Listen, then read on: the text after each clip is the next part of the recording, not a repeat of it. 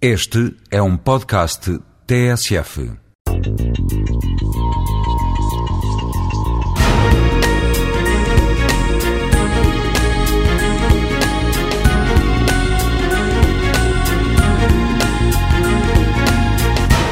Falar de ócio significa também falar na distinção entre tempos de trabalho e tempos de lazer.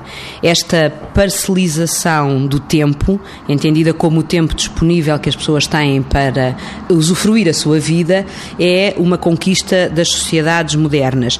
E se à partida nós podemos distinguir que há tempos de trabalho onde se fazem determinadas atividades muito rotinizadas, onde se planifica o tempo para de algum modo geri-lo de maneira a concretizar essas atividades, como ter reuniões, escrever artigos para os jornais, cumprir prazos, produzir determinadas tarefas ou resultados, o tempo de lazer é, por oposição, um tempo em que, em princípio, não há compromissos, em que não há tarefas agendadas, em que não há resultados para cumprir.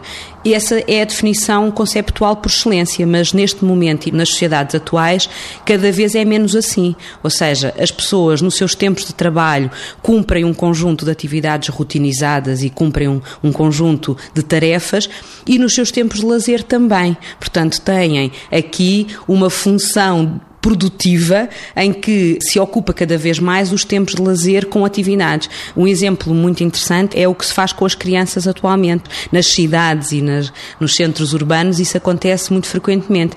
Como os tempos estão todos parcelizados, quando se chega ao tempo do lazer, as crianças são colocadas em ATLs, em atividades de tempos livres. Ora, isto contradiz completamente aquilo que podia ser a definição conceptual de um tempo de lazer, porque o tempo de lazer seria aquele em que nada nada se faz.